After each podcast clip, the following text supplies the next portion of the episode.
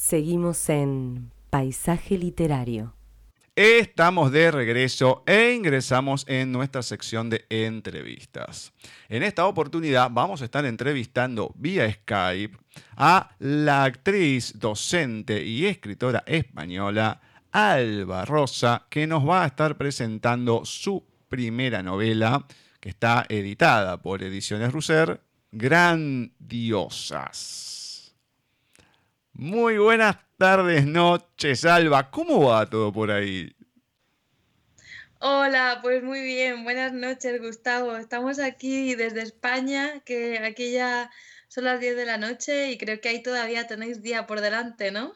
Hmm, un poco todavía, sí, sí, sí, sí. Hola, Alba. Buenas tardes, noches. Sí, acá todavía tenemos un poco de sol por delante. Qué bien, qué alegría poder tener un todavía día y sol. Ya lo creo. bueno, para empezar a conocerte, tanto nosotros como los oyentes, vamos con la primera pregunta, que es la de rigor. Todo el que pasa por primera vez la debe afrontar. A veces es complicada, según algunos, otros no. Dado tu condición de actriz y todo, no creo que te sea muy complicado por muchas veces la improvisación y todo. Así que, ¿qué me podés contar de Alba Rosa en la voz de Alba Rosa?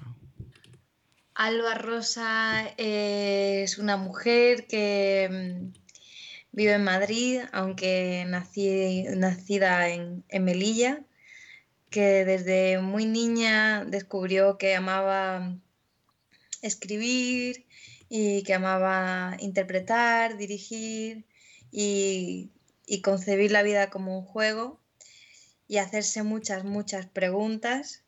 Eh, una niña con, insomnio para poder contestarlas muchas noches y, bueno, y muchas de ellas aún siguen sin contestar. Y, bueno, pues esa niña es la que ha motivado todas las pasiones y todas las búsquedas de, de la mujer que hoy en día es Alba Rosa.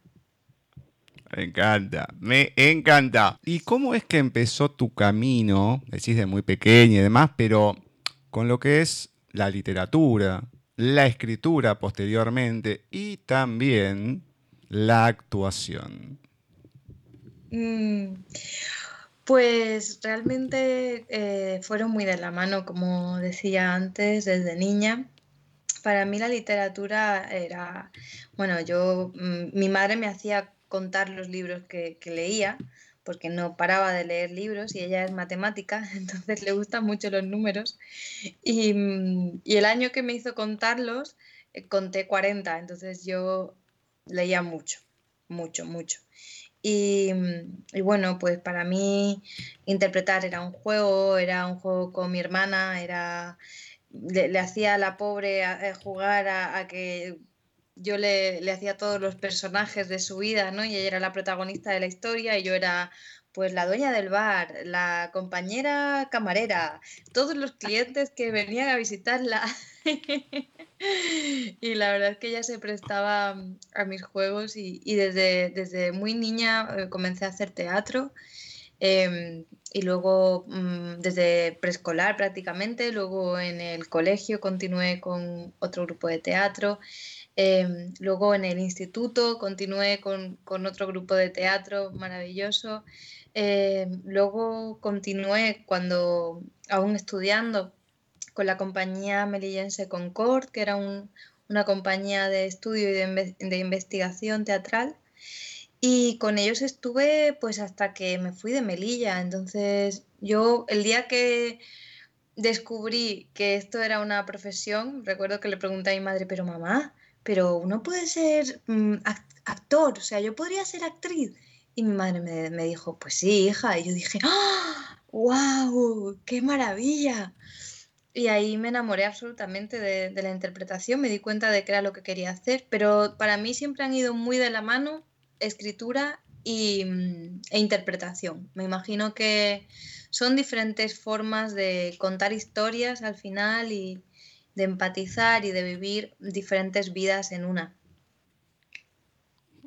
Es apasionante. Mm, yo te había comentado, la gente sabe que por lo general solemos hablar un poco en privado con cada uno de los entrevistados para conocernos, mm, de estas entrevistas a los actores de doblaje en general.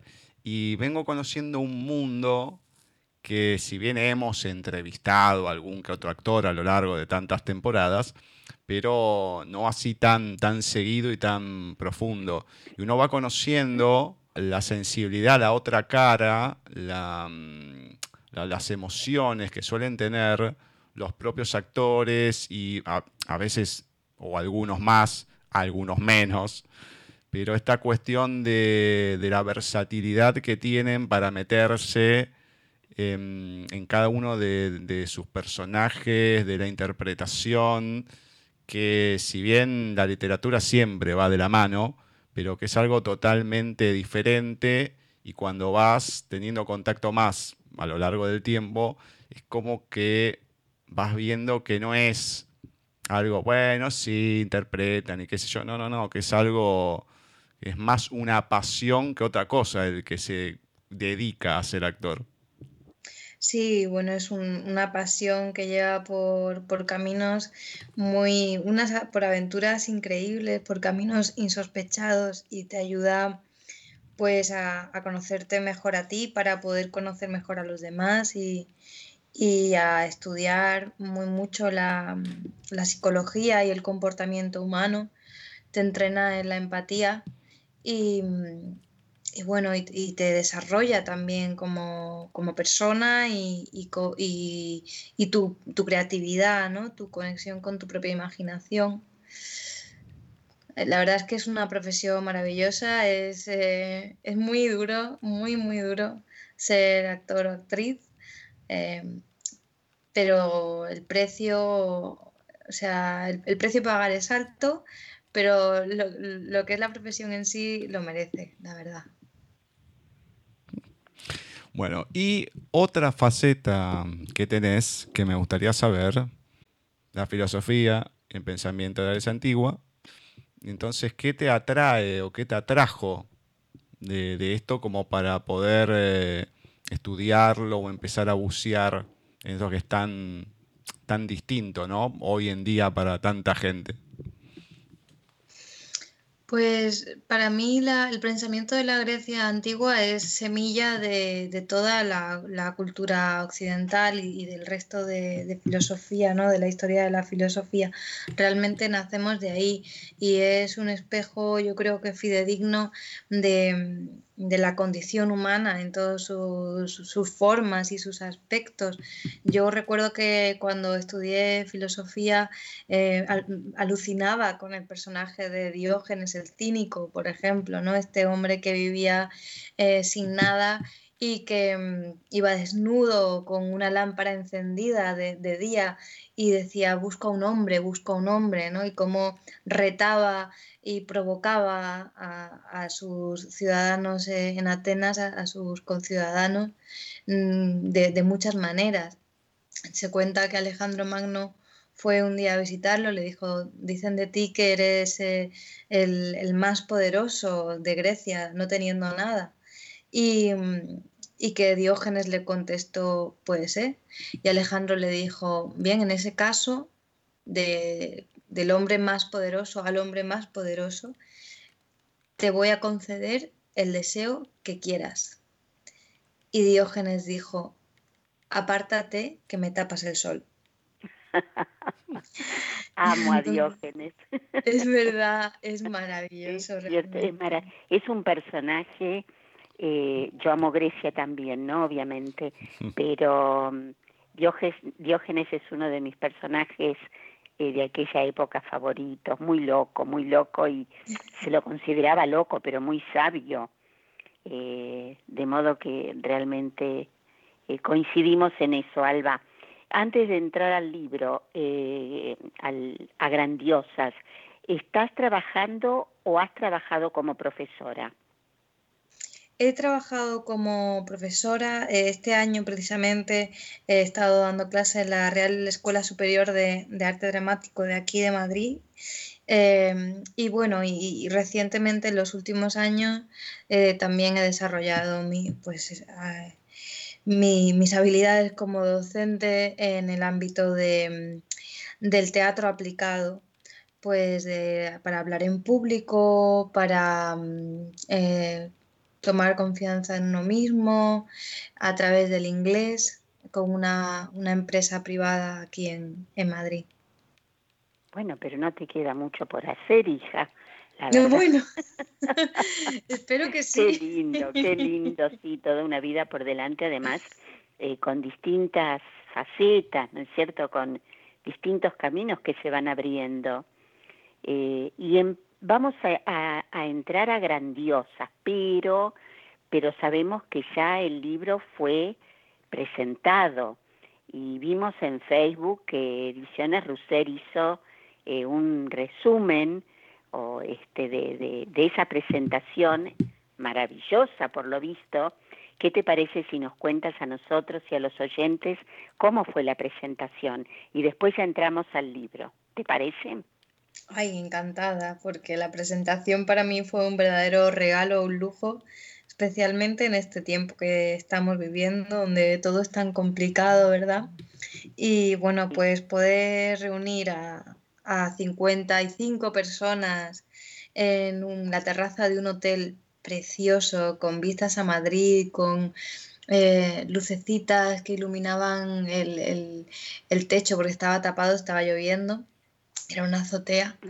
y, bajo nuestros pies había pues una cristalera y, con una piscina. Eh, bueno, eh, la verdad es que el lugar fue un auténtico lujo, eh, pero todavía aún fue más lujo poder ver a 55 personas a la vez, personas queridas, a las que hacía mucho tiempo que no veía, todas juntas y, y bueno, se sintió como un nacimiento, de verdad, lo viví como, como un nacimiento. Eh, tenía mm, pues un grupo de, actrices, un actor, amigos que, con los que hicimos una, lectura dramatizada del primer capítulo, lo cual fue muy divertido porque de repente cobraron vida los personajes, les pusieron voz. Y, mm, y luego también tuve la, grandísima fortuna de contar con la presencia de un mago amigo, amigo de la infancia de Melilla, que está muy lejos de Madrid, en el norte de África, y que cruzó toda la, situación que se está viviendo allí, que es muy dura con, bueno, pues con, la situación que tenemos ahora mismo mundial, y, llegó hasta Madrid y, consiguió estar en la presentación y, hizo un juego de magia muy bonito, donde eh, consiguió que una carta que pues había sacado Mm, alguien del público de la baraja, bueno, alguien del público, una, gran amiga, eh, consiguió que apareciese en la página 126 del libro. Eh, que esto, mm, bueno, no, no, sé si alguien mm, consultaría la página 126 del, libro, pero había sido muy bien elegida por él, porque es la página en la que la actriz, el personaje que es actriz, pues interpreta un monólogo de Julieta, ¿no? Entonces fue, fue muy mágico, muy bonito, muy emocionante. Todo un lujo. Sí, todo un lujo, la verdad. Todo un lujo, todo un lujo. Qué lindo, felicitaciones, realmente lo merece, Salva. Bueno, y ahora eh, entrando a este, esta primera novela, Grandiosas, eh, sabes que cuando la empecé a leer, enseguida me acordé quizás ni, ni, se te ocurrió pensar en ella, en las diosas de cada mujer de, de Sinoda Bolén, que habla mucho sobre la psicología femenina y las diosas. Pues me encanta que saques esto porque, real, porque fue un libro que llegó a mis manos poco después de haber hecho el boceto de, la novela y que leí mientras la escribía y que me sirvió de inspiración para investigar en la relación entre la, psicología eh, de, esos arquetipos que nos presenta la mitología griega. Sí, sí, sí. Sí, sí, yo lo leí hace años, pero cada tanto lo retomo, eh, lo voy este, releyendo por partes, este, es una psicóloga excelente que me gusta mucho cómo escribe, ¿no? Pero de sus libros este es el que más me gustó. Y empecé a leer el tuyo y dije, uy, qué similitudes, qué lindo, y me enganché realmente. Bueno, ¿cómo surge la idea esta de grandiosas y en qué momento? Pues la, idea surgió hace muchos años. Yo iba, estaba leyendo el libro de Mujeres que corren con lobos de Clarisa ah, Pincola. Sí, sí, sí. Que precisamente habla de los de, bueno, de la mitología intercultural que rodea a la mujer salvaje y cómo se, a través de esos mitos se, se le puede devolver su fuerza y su salud, ¿no? y mm, estaba leyéndola y justo llegué a, al mito, el mito de Demeter, eh, cuando su hija Perséfone es raptada por Hades y, Demeter la busca y la busca, pero no hay manera de encontrarla y su corazón está roto en mil pedazos, está muy, muy triste, se para en un pueblo eh, totalmente derrumbada, se apoya en un pozo y con la fría piedra del pozo dándole en la frente llora y llora y llora desconsolada. Y de repente aparece una diosa primigenia, la diosa Baubo, y, bueno, pues mm, contoneando sus caderas, es una diosa que tiene, eh, sus ojos son sus pezones y su boca es su vulva. Y, y se le acerca a Demeter y empieza a contarle historias muy graciosas, muy divertidas. Y Demeter empieza a reír y a reír y pasa de la, del llanto a la risa y las dos mm, rompen en carcajadas, desternillándose y de ahí Demeter eh, toma fuerza para volver a, a buscar a su hija Perséfone y finalmente lo consigue. Entonces, para mí esto fue, pues, fue un mito que, me, llenó de alegría, me encantó. Em, esta, esta, cosa, ¿no? De decir, pues es que podemos estar en la tragedia mayor, pero a través del sentido del humor podemos encontrar la fuerza para levantarnos, para llenarnos de esperanza y para ver las cosas con más claridad. Y como en el día a día, pues muchas veces nos encontramos con pequeñas y grandes tragedias, eh, se me ocurrió que estas diosas bajaran al siglo XXI y sucediese este intercambio con humanas de, hoy en día. Sí, realmente el libro está muy bien logrado y le contamos a nuestros oyentes que cuando empieza el libro además hay unas, unas figuras maravillosas, eh, no sé quién las hizo, tú nos dirás, eh, las fotos, que no son fotos, bueno, imágenes de las diosas de cada una de ellas. Eh, bueno, contanos cómo surge esto de poner estas a Gaia, a Urano, a Crono, a cada uno de ellos y en esos colores tan griegos, ¿no? Negro y dorado. Mm, pues la verdad es que estoy muy feliz con las ilustraciones porque muy bonita. Son muy bonitas, están hechas con muchísimo amor, mucha delicadeza mm, y de una forma muy meticulosa, muy pensada. Eh, es, la motivación de que apareciesen estas ilustraciones era pues ayudar al lector o a la lectora al seguimiento de la novela, porque no todo el mundo tiene la mitología fresca. Claro, claro. Mm, hablé con un muy buen amigo eh, de Melilla, que es filólogo clásico e ilustrador, y le pedí que pues, buscásemos la manera de hacer un árbol genealógico de los dioses que aparecían en, en la novela para que pues sirviese como guía. Y la verdad es que él se inspiró en las vasijas griegas, en, representaciones de los dioses y de las diosas eh, de las vasijas griegas, y, y luego añadió detalles que tenían que ver con los personajes, eh, como están representados en la novela. Y, igualito con el otro mapa. No, y es... Em, a ver, no, no es agotador verlo porque uno ve, uy, la persona, a mí me fascina, pero puede haber algún lector o lectora que, que diga, uy, esto, no, no, está muy, es muy sutil, muy bien hecho, pone el mapa donde, donde nos podemos este, dar cuenta eh, de cómo era Grecia, de dónde está, de, no, no, no, muy, realmente fue un, fue una buena idea la de la de antes del prólogo poner todas estas estas imágenes. Pues me alegro eh, mucho de que, de que te lo parezca, la verdad. Sí, sí, sí, sí. Eh, bueno, y ahora entrando un poquito a grandiosas, eh, ¿cómo, más allá de que ya nos comentaste cómo surgió la idea o después de lo que leíste, cómo aparecen los personajes de estas tres mujeres humanas y sus, y cada una, no queremos, nosotros cuando estamos entrevistando no queremos que el lector, el oyente, perdón, sepa mucho del libro, así que vamos tomando partecitas porque tienen que leerlo. Pero eh, tenemos tres personajes, Julia, Inés y Dora, muy distintas cada una. ¿Cómo surgieron esas mujeres? Pues, a ver, antes de empezar, no quiero que se me olvide decir que el ilustrador se llama Ulises García Sosa y la ah, persona encargada de la portada es Laura Reyero, porque creo que los nombres son importantes. Seguro, seguro. y, bueno, pues en cuanto a cómo surgen las humanas, creo que eh, del pensamiento de, las diosas, de qué diosas quería que apareciesen, em, pues a partir de la guerra de Troya y del conflicto con la manzana de París, eh, pues eh, iban a ser Hera, Afrodita y Atenea. Y entonces pensé, ¿a quién podría ayudar Hera? Y pensé, pues a una esposa, ¿no? Una esposa que probablemente tenga problemas matrimoniales.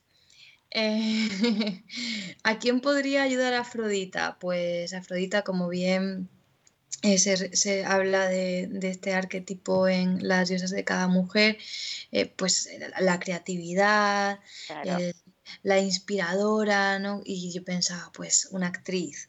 ¿Y a quién podría ayudar a Atenea? Pues la diosa de la guerra y la política, a una política. y así fue como... Ni más ni menos.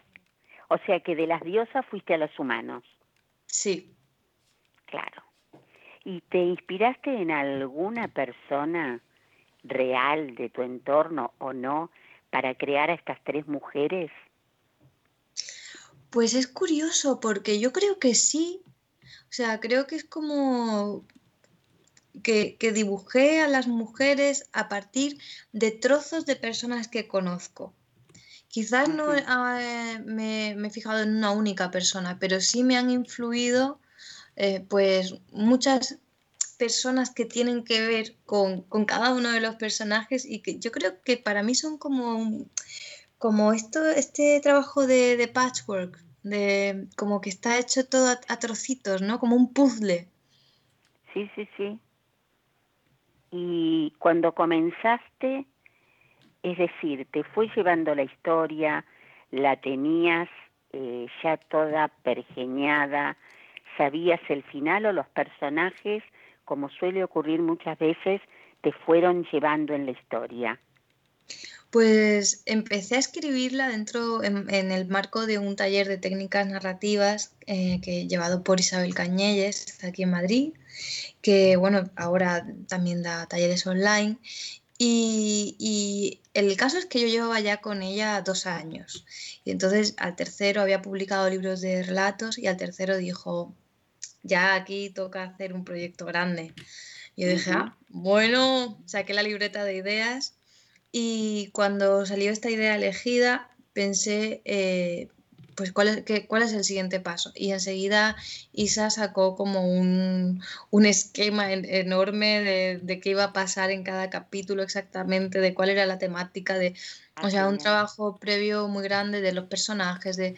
Y luego, por supuesto, a mí esto me sirvió mucho para poder seguir una, guía, pero luego, por supuesto, pues el personaje te va llevando, hay cosas que cambian de, aquella primer, de aquel primer acercamiento, muchas cosas que se concretan mucho más cuando estás escribiendo que en el paso previo, pero desde luego sí que mm, esta guía a mí me ayudó a mantener sobre todo un orden mental de trabajo. Claro, claro, para no desbandarse, porque son muchos personajes y te pueden distraer en un momento. Sí, además siendo mi primera novela. Bueno, pero muy bien lograda. Eh, ¿Cómo será la segunda? Ay, muchísimas gracias. No, realmente. Yendo a las diosas y al comienzo del libro, vos se los dedicás a las diosas de tu vida que es tu madre, tu hermana y tus amigas. Y también quiero saber, comentés un poco de esto, ¿no? Las personas que se lo estás dedicando y por qué. Y algo que me gustó mucho son las frases que inauguran los capítulos. Eh, si bien está la explicación, pero para que la gente lo sepa bien y de tu voz, comentame también sobre estas frases que van, pues no es que tenemos capítulo 1, no, no, no, hay frases que van encabezando cada capítulo. Comentame también esto de dónde viene y por qué, igual que a las diosas de tu vida. Wow, mm. pues son, sobre todo la primera es una gran, gran pregunta. Eh, la verdad es que para mí, bueno, yo creo que la vida tiene un punto mágico. Eh, mi vida tiene un punto mágico y creo que cuando abres los ojos a la magia, pues está ahí, ¿no? Se revela creo que, que, todo, que, siempre, siempre hay personas especiales que cuando aparecen eh, generan como mm, pues esta magia, como esta ayuda que dices de dónde viene, pero todo se alinea o de repente pues te dan una caricia mm, como, como en, en, el mito de Demeter, ¿no? Una risa, un, algo y, que te abre la mente, que te ayuda a seguir el camino, que te ayuda a ver mm, con más claridad un problema. Y en mi caso, pues mm, quería abrir un espacio ah, de agradecimiento a estas mujeres de mi vida que son mi madre, mi hermana y mis amigas, que realmente son, son diosas para mí en ese sentido, en el sentido de que tenerlas en mi vida hace mi vida más mágica, mm, más fácil y, más disfrutable. Em, así que bueno, pues esta, esta es la, respuesta, porque se la dedico a ellas, porque ellas son mis, mis diosas. También tengo dioses, tengo que decirlo. Hay dioses ah, también. bien. Bueno, en la novela también hay un dios, o una especie de dios, así que un héroe ahí también, ¿no? Sí, no son todas mujeres, vamos a comentarle a nuestros oyentes. ¿Aparece algún alguien del otro género?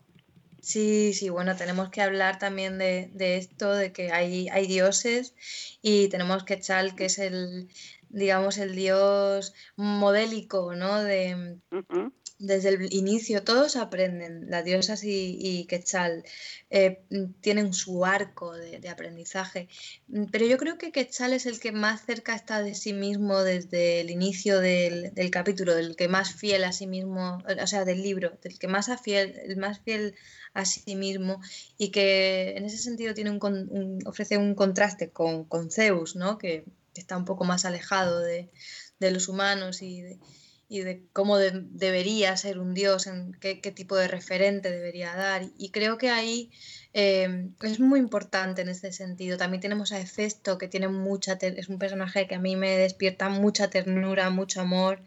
es em, verdad. Tenemos a Juan, que, que, hace un gran, gran trabajo durante la novela para cambiar. Eh, tenemos a, a Diego, que, también aparece en la vida Diego es una maravilla. Que es muy, muy bonito este personaje también. Eh, y bueno, pues hay, hay un, personajes masculinos desde luego muy bonitos y muy interesantes. Es cierto que, bueno, como la, acción está llevada por las diosas, eh, pues me salía a dedicárselo a, ellas, ¿no? A, las diosas de mi vida. Eh, espero tener otro espacio para dedicárselo también a los dioses de mi vida, que los hay, que son muchos. Y también les agradezco mucho. Bueno, los agradecimientos eh, me doy ahí ese, ese espacio también para, para, ellos, ¿no? Y en cuanto a la pregunta de, de los preceptos délficos, que son estas frases que inauguran cada capítulo, eh, es que, claro, cuando estoy investigando sobre la novela, eh, bueno, sobre la Grecia clásica y de hecho hice un viaje con mi hermana a Atenas y, fuimos a, Delfos y, vimos eh, lo que eran los restos del templo, estuvimos en el museo. Ay, qué, bonito, fue un día tan bonito aquel, encima llovía, la tierra olía, estabas caminando por la montaña y olía. ¿No te pareció mágico? Yo estuve también. Es transportarte en la historia. De verdad que Grecia es impresionante. Grecia es una belleza. Es una belleza. Sí, sí. Bueno, perdón, cuando... te interrumpí. No, no, para nada, me encanta. Y estaba yo pues en el museo, que, no sé si, lo recordarás, pero había un había una breve mención a los preceptos delficos. Y entonces estaba yo en esto y, y me puse a investigar y vi que mm, en el templo de, Apolo en Delfos estaba, que era donde iban eh, los atenienses al oráculo, ¿no? cuando alguien tenía un problema, algo que no sabía qué hacer, pues iba a que le, le leyesen el, oráculo. Y, entonces estas frases estaban mm, por todo el templo. Entonces, digamos que la, la pitia, la pitonisa, se ayudaba de estas frases eh, que eran frases pues de los eh, sabios de la antigüedad que estaban elegidas y que, estaba, que estaban por todo el templo para eh, darle una guía a, la persona, ¿no? A, la consulta que la persona venía a hacer. Y como en la propia novela las diosas van a la Pitia, van al templo de Delfos, y creo que, que, todas están buscando, o sea, todas son grandiosas, cada una tiene su arco, ¿no?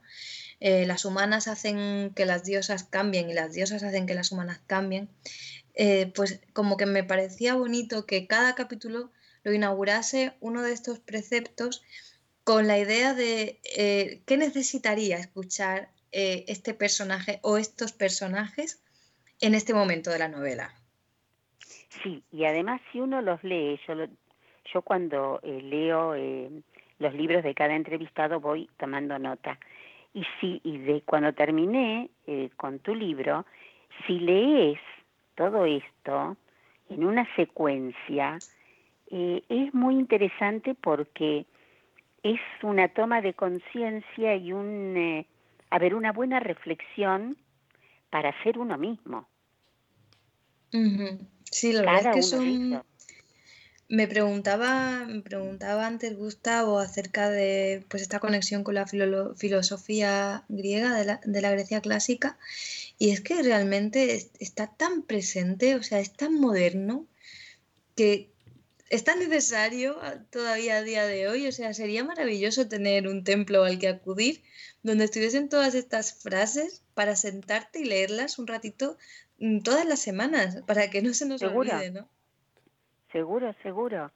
Vamos a decir algunas para que nuestros oyentes se den cuenta de lo que estamos hablando. Algunas solamente. Escúchalo todo, aborrece la, arrogancia, cuídate del engaño, hazte el bien a ti mismo. Y así siguen.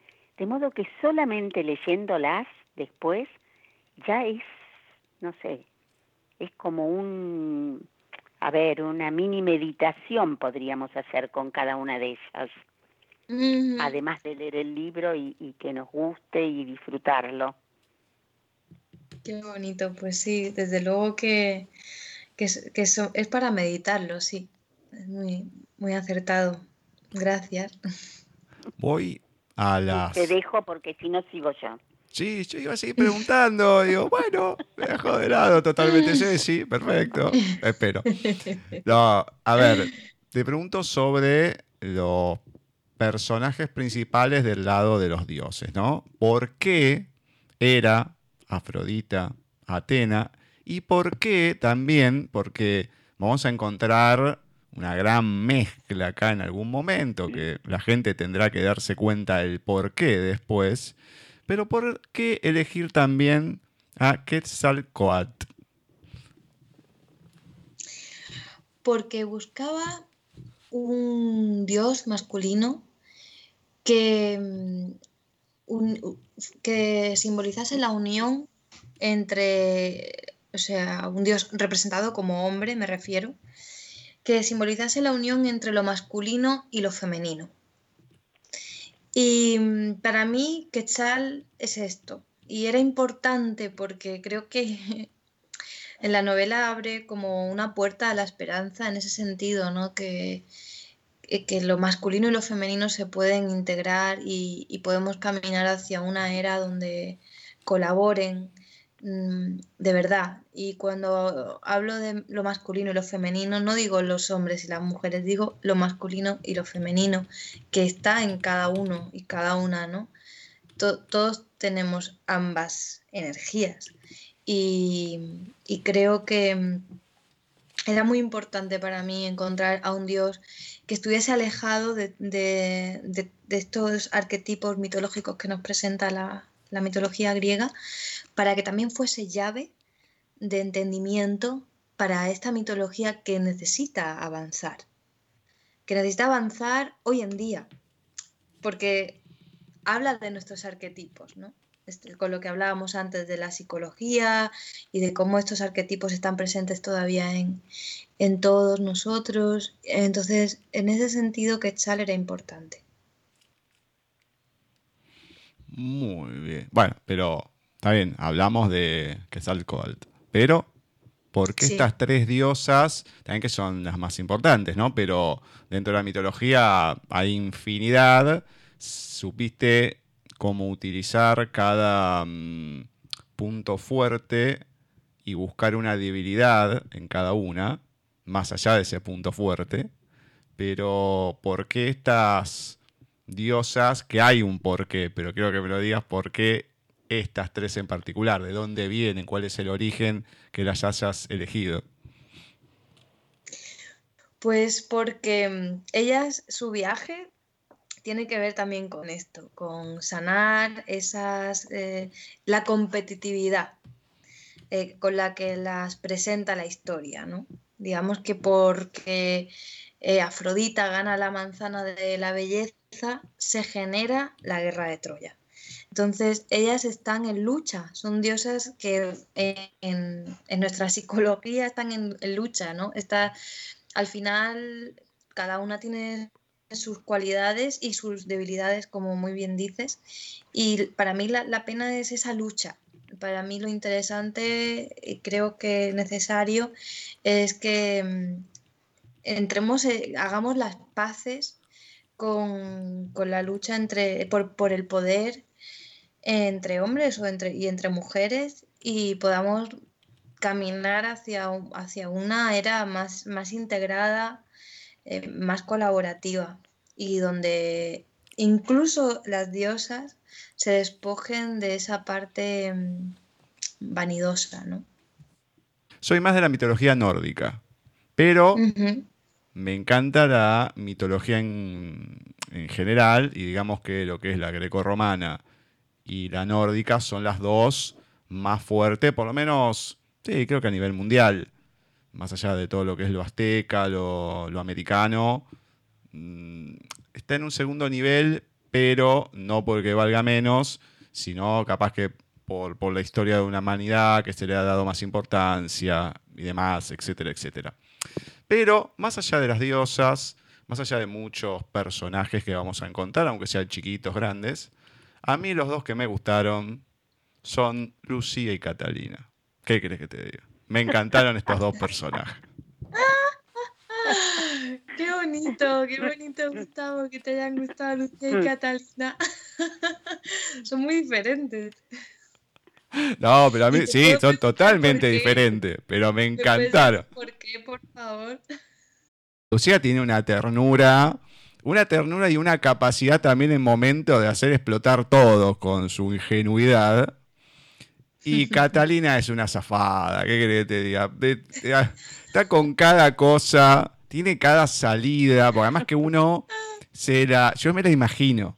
Me la, me la imagino a Catalina Em, no tengo ninguna persona que pueda decir, eh, sí, la verdad es que sí, tengo a alguien. Hay una mm, Gladys, una profesora que tuve en el taller de, locución en el ISER, que yo creo que es Catalina. No tan, tan así, ¿no?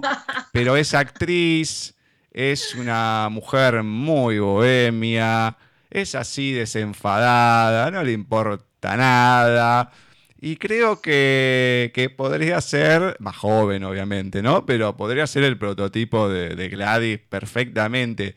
Pero apenas lo escuché y me mataba de la risa. Además que Catalina, obviamente el contrapunto que tienen con Dora, Eh, como yo, por favor, mamá, pero qué sé yo, revolea los ojos, me lo imaginaba.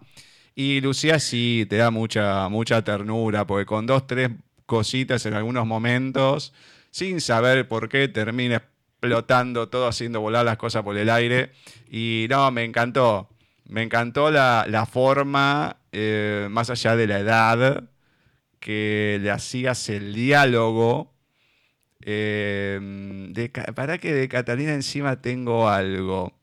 Em, para. ¿Dónde está? Ah, está. Una frase muy cortita, ¿eh? Catalina no entiende de vista periférica y cada vez que habla, el volante se le gira peligrosamente a la izquierda. Eh, además que eh, hay una situación, obviamente, está hablando track y me lo imagino, además que con los nervios de la persona con la que va y no solamente la persona, el otro acompañante que tiene, me lo imagino volando de un lado para el otro, es genial, más allá de todo, tiene esto que mm, a mí me gusta cuando en la novela uno puede mezclar algo como es esto de la mitología, con las cuestiones más eh, de, comedia, ¿no? de que uno se, uno se ríe con unas ganas y, me encanta. Como también, que no tiene que ver con estos dos eh, personajes que estoy nombrando, ¿no? Pero sí con, con las tres diosas principales que se reúnen llega y empieza Atenea. Era, está sentada en la esquina con mejor visibilidad. Esa ha sido siempre la mía, dice Atenea. Ah, llama a tu ejército para levantarme, contesta Hera. Vaya por Zeus. Pronto empezamos, dice Afrodita. Eh, me encantó, porque ya desde el primer momento decís, chao, acá va a explotar todo. Bueno, lógicamente después lo que... Acá es como que el primer contacto que tienen y, explica de dónde viene, como dijiste, esta rivalidad y todo. Y me, me, encanta estas cuestiones de humor, además que te las imaginas a cada una con los cabellos más tipo de fuego, de era, la postura que le pones a Atenea en, la parte en una parte que, que está en el hospital también, cómo se planta Ateneo, decís, la estás viendo. La estás viendo plantada en toda su magnitud y me imagino a la persona, el, el wiki que le debe haber dado, diciendo, esta, viene a lo argentino, lo digo, ¿no? Esta me estampa contra la pared. Digo, mejor me tranquilizo. Y, es genial, me, encantan estas cositas que uno va, va, encontrando a lo largo de la novela. Es, a mí por lo menos me gusta mucho. Ay, qué bien, muchísimas gracias. Qué bonito, Gustavo, oírte contar estos momentos porque de alguna manera eh, siento que me los cuentas tú a mí, que ya la historia no es mía, sino que es tuya. Y la verdad es que me, me resulta muy placentero. Muchas gracias. No, pero por favor, por favor. Bueno, a ver, yo ya leí algunos fragmentos y demás, bueno, algunas cosas que me gustaron y todo. Pero, pero, pero, pero, todo también el que pasa por acá, le pedimos si nos puede leer algo. Sos actriz, no creo que, que tengas una timidez a la hora de leer ni nada. Así que si nos regalás algún fragmento de la novela de Grandiosas, pues como hemos hablado justo antes de la página 126, creo que me debo a, su lectura. 127. Estamos en la situación que, bueno, pues es que está por fin Inés eh, haciendo una prueba muy importante para ella y, bueno, pues eh, utiliza el monólogo de, Julieta para, para este casting.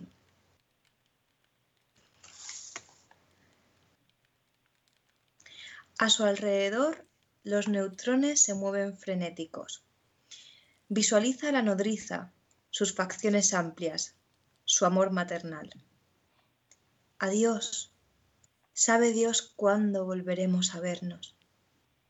Siente tanto miedo que se traba en la primera frase. Miedo a equivocarse, a perderse. Y, cansada de fingir una fortaleza que cada vez la debilita más, se rinde al miedo a través de las palabras de Julieta. Su voz, proyectada en la sala, se empapa de esa vulnerabilidad honesta.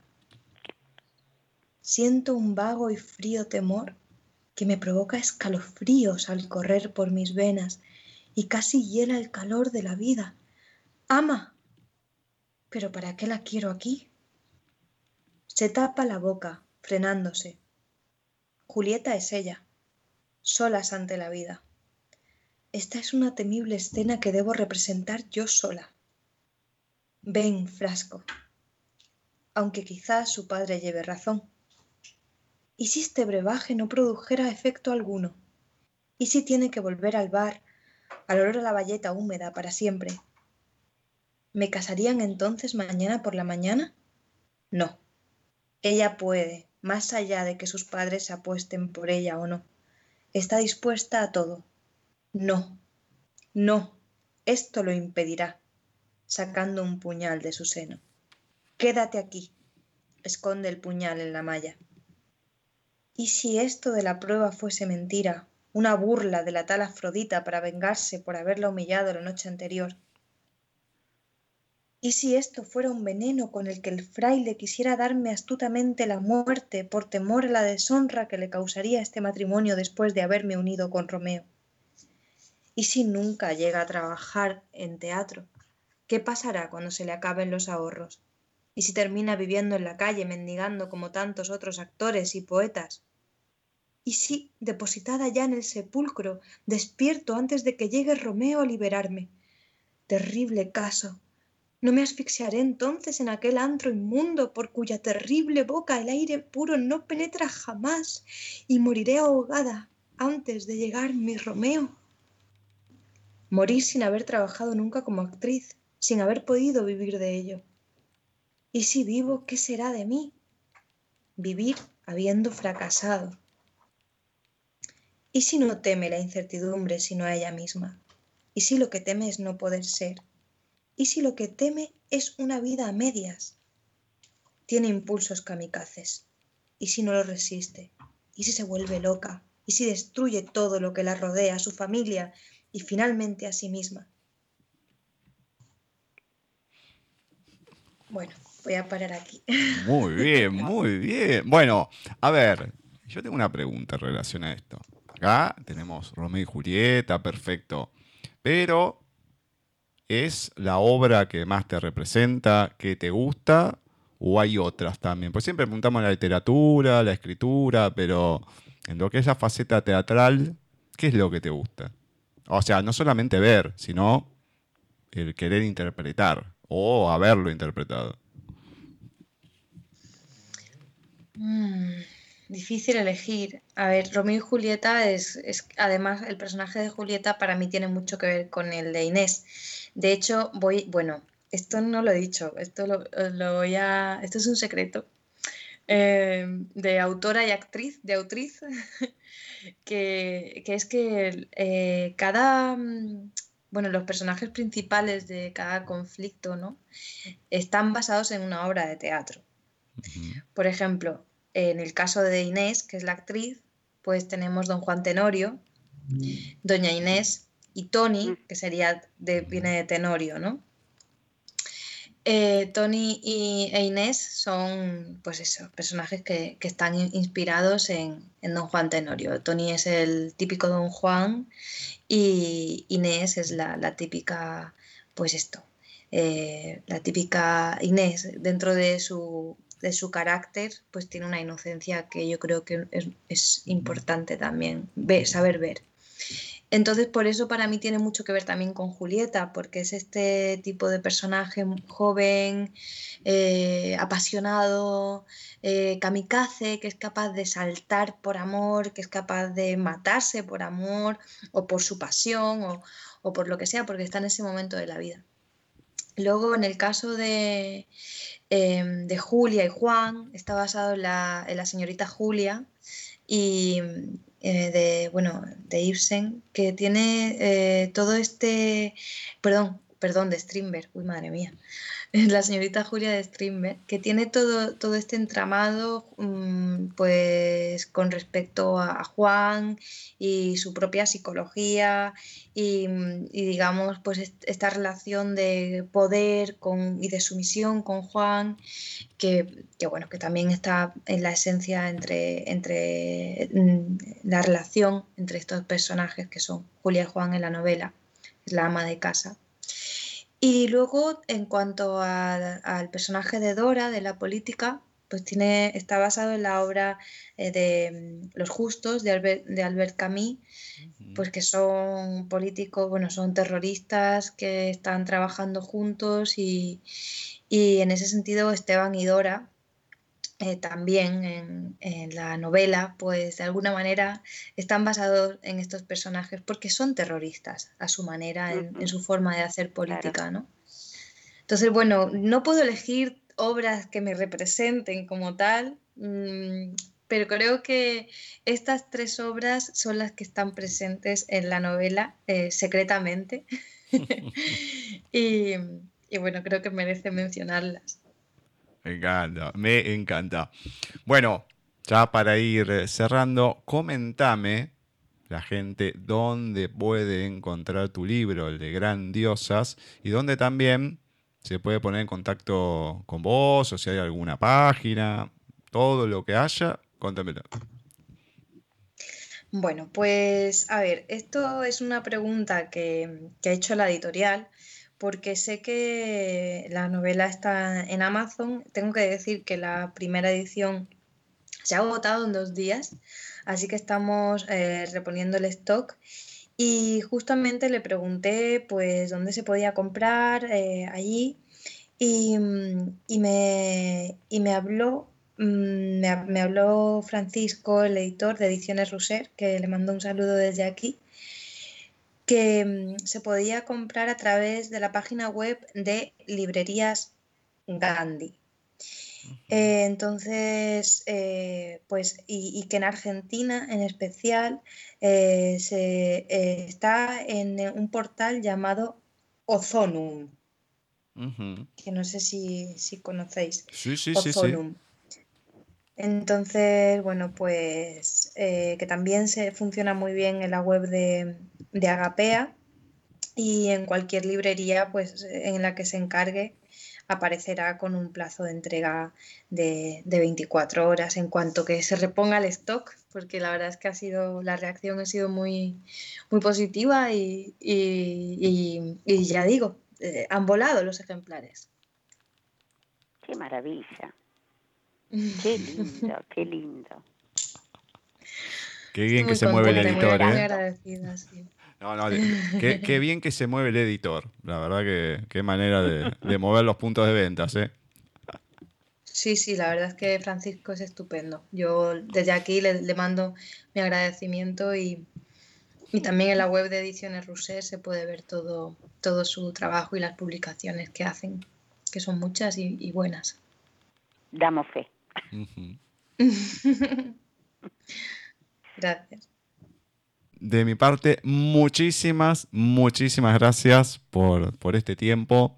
A pesar de todo lo que tuviste que hacer hoy y demás y estos días, con paciencia, bueno, te pudimos tener, hablar de este maravilloso libro, dar la oportunidad a la gente de poder tenerlo por haberlo escrito y también de, conocerte con esta entrevista. Así que esperemos que, que haya mucho más también. Pues muchísimas gracias de verdad porque he estado a gustísimo porque sois encantadores, no nos conocemos pero siento como si nos conociésemos, la distancia no, ha existido en absoluto y ha sido una entrevista cálida donde me he sentido muy a gusto. Muchísimas gracias por el espacio, por vuestras preguntas y, y por vuestra dulzura. De verdad que sí, un placer enorme. No, el placer realmente, Alba, es nuestro eh, gracias por habernos permitido estar acá contigo en este rato, en esta hora, eh, poder leer el libro, disfrutarlo y esperamos mucho más, ¿eh? Realmente esperamos el próximo y el otro y el otro y acá para entrevistarte. De modo que un pues cariño enorme, mil, mil, felicitaciones eh, porque si esta primera novela tuvo este éxito, no quiero pensar lo que van a ser las otras. Así que beso gigante y bueno, sabes que contás con nosotros. Muchísimas gracias. Yo escribiré solo para que me entrevistéis porque es de verdad una delicia. me parece muy bien. Bueno, también puede ser porque estés en alguna obra y demás, no hace falta que sea solamente literatura, ¿eh? así que nosotros abarcamos todas las ramas de la cultura. Pasa que la literatura, bueno, lo que más hay, que encontramos, pero no, no, no, lo que haya, mira, hemos hecho entrevistas tan diferentes, así que desde tarot, de, esculturas, eh, escultores, pintos, así que lo que haya, vos avisás y nosotros hacemos entrevistas, no te preocupes. Me encanta, pues nada, ya, ya estaremos en contacto, claro que sí. Bueno, un beso gigante. Otro beso enorme para vosotros y un beso enorme para, Argentina. Hay mucha fuerza y mucho ánimo en estos momentos que estamos viviendo y, bueno, y espero que la novela sea una sonrisa y un poquito de esperanza eh, en esta realidad. Seguramente así será. Beso. un beso. Así ha pasado por nuestra sección de entrevistas en paisaje literario la actriz, docente y escritora española Alba Rosa, que viene de la mano de Ediciones Russer, que nos estuvo presentando su primera novela, Grandiosas. Una entrevista, la verdad, que mm, mm, no sé cómo decirlo, muy tierna, Alba muy, muy dada, muy simpática. Sí, además se mataba de risa y, es cuando, esa, cuando la entrevista ya pasa de entrevista a charla y te hace pasar un momento muy lindo que vaya volando, ¿no? Lo que uno está haciendo y decir, chao, ya vamos tanto. Bueno, esa magia que hay no, con parece, se transforma en una charla de amigos, uh ¿no? Eh, guardando las distancias, pero muy, muy agradable, Alba, muy, muy agradable. Y muy bien escrito su libro. Exactamente, y guardando las distancias más que nunca hoy en día, ¿no? Más allá que estamos todos en lugares distintos, pero con precaución. Sí, sí, pero muy lindo, muy linda, muy linda novela, muy linda persona. Y bueno, esperemos que, que siga habiendo gente así en Ediciones Russer, de esta, de esta calidad, no solamente como persona, sino como autora pero principalmente la primera como persona. Así que felicitaciones a, Kiko por haberla captado en cierta manera para Ediciones Russer. Muy bien ahí, muy bien ahí. Hemos llegado ya al final de esta emisión, un nuevo programa. Ya estamos a mitad de, noviembre y ya está. Un mes prácticamente, un poquito más y terminamos el año, Ceci. Así que estupendo. Ya lo creo. Bueno, Gus, será hasta el próximo miércoles, si Dios quiere. Hmm. Beso grande para nuestros oyentes y uno especial para vos. Muchas gracias, ese Un besote gigante. Volvemos a agradecer al colectivo malagueño por la estupenda entrevista que tuvimos hoy. Lógicamente a Alba, a todos los que participaron en el programa, a José también que nos compartió otra de sus lecturas. Y nosotros, la semana que viene, vamos a estar con otros grandes conciertos, el programa de siempre de paisaje, con entrevista y todo. Así que esperen, es una semanita nada más, para que nos encontremos la próxima semana otra vez en Paisaje Literario.